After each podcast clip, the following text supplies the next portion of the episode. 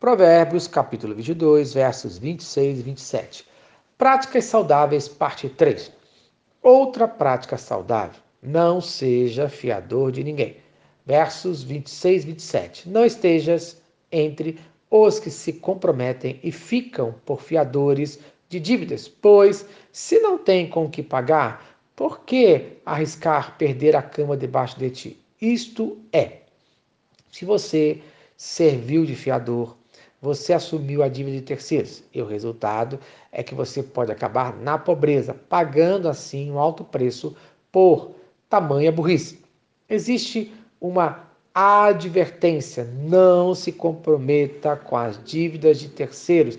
Motivo, Provérbios, capítulo 11, versículo 15. Quem fica por fiador de outro sofrerá males, mas o que foge de ser estará seguro.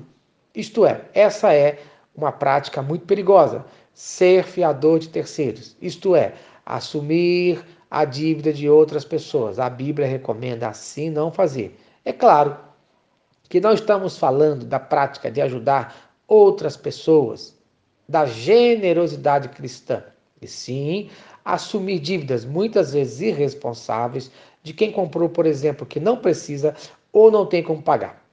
É isso que esse texto está ensinando. Mas Provérbios fala também da prática saudável da generosidade, que é a qualidade de quem ama dar. A pessoa generosa quer ajudar os outros, não necessariamente apenas com dinheiro, mas também com o seu tempo e seus talentos. Ser generoso é ajudar quem está necessitado, se preocupando com a pessoa.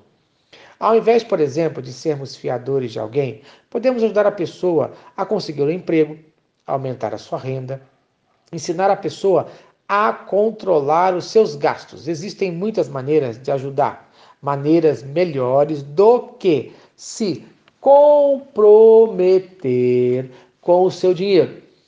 Provérbios 11, 25 fala: O generoso prosperará. Quem dá alívio aos outros, alívio receberá. Isto é, atos gentis vêm como uma chuva suave do céu em uma terra sedenta. Seus atos gentis refrescam os sedentos.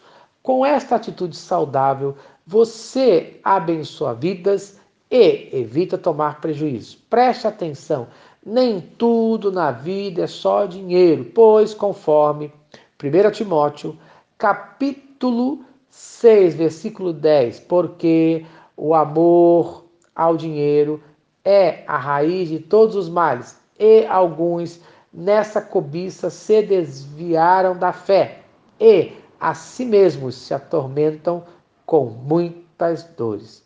Esse é o motivo para muitos estarem em dívidas, amar o dinheiro, amar as coisas e não as pessoas. Acabam atormentadas em dívidas longe de Deus. Então, não faça dívidas, mesmo para ajudar alguém. Amém. Se esta mensagem abençoa a sua vida, compartilhe com quem você ama. Vamos orar, Senhor Deus. Obrigado por mais um dia de vida. Abençoe agora aquele que está endividado nesse momento, aquele que está passando por alguma dificuldade financeira. Que o teu povo seja generoso em abençoar vidas sem se comprometer com o dinheiro, mas sim se comprometer com vidas, com pessoas, no nome de Jesus. Amém. Eu sou o pastor Eloy, sou pastor da Primeira Igreja Batista em São Miguel Paulista, localizada na rua Arlindo Colasso, número 85, no centro de São Miguel Paulista, São Paulo. E lembre-se, Deus no controle sempre.